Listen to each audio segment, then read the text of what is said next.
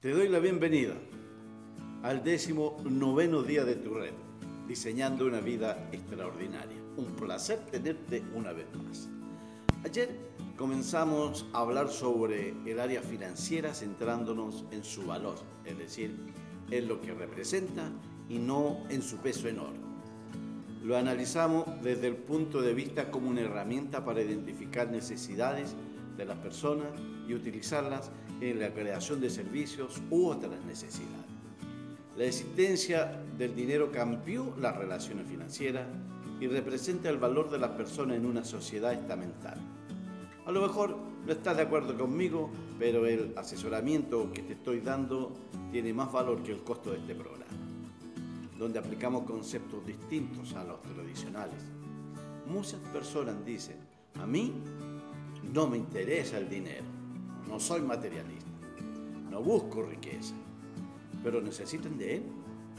Lo que en realidad hace es mirar el dinero en su peso en oro. Nosotros damos una perspectiva diferente del dinero. El enfoque social que se tiene es un valor convencional para nosotros. Es un símbolo de la productividad humana. Es un logro para la abundancia creando un valor al prójimo para traer progreso y, prosperidad.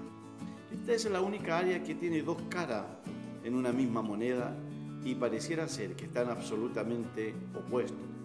Lo que se necesita es un marco de referencia como un norte para la toma de decisiones.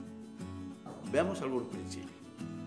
El dinero debe ser un proceso agradable y satisfactorio porque tu norte final es tu bienestar y sentirte bien, feliz, sin sacrificar tus relaciones afectivas y a tu matrimonio.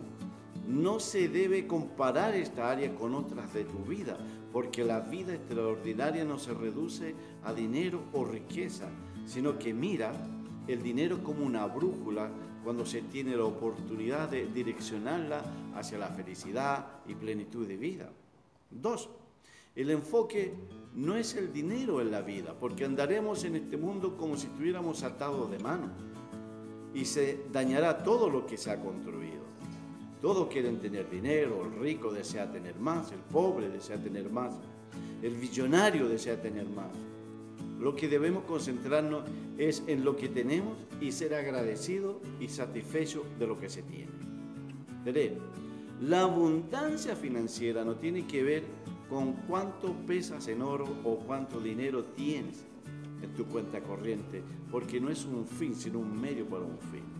Si te encuentras financieramente satisfecho, que te impide una salida de vacaciones o una cita, sea agradecido por lo que tienes, porque te darás cuenta que eres bendecido por lo que tienes, esposa, hijos, hijas, trabajo, casa, etc.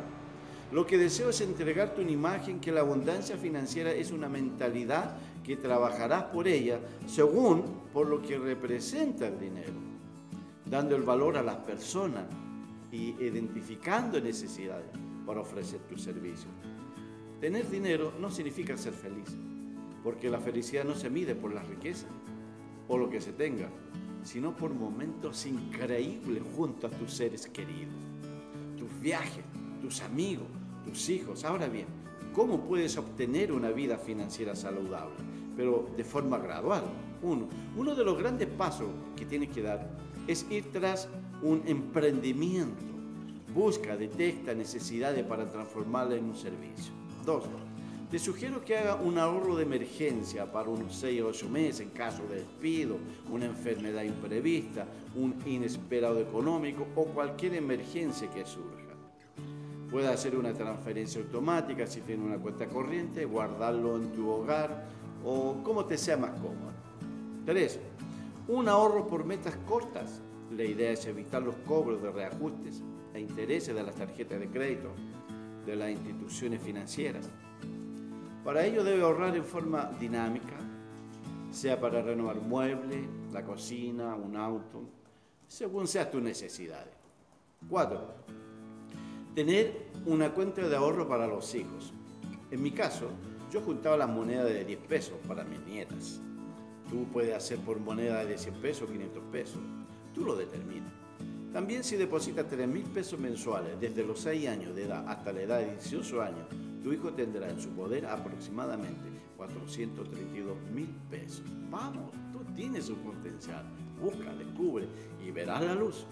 Te recuerdo lo que te dije ayer. Tu creencia y tu actitud hacia el dinero y las riquezas tendrán un impacto y determinará tu condición financiera y tus acciones.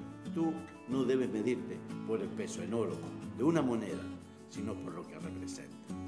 Revisa tu cuaderno de ejercicio y profundiza un poco más sobre este tema. Te espero mañana. Gracias por tu tiempo. Bye.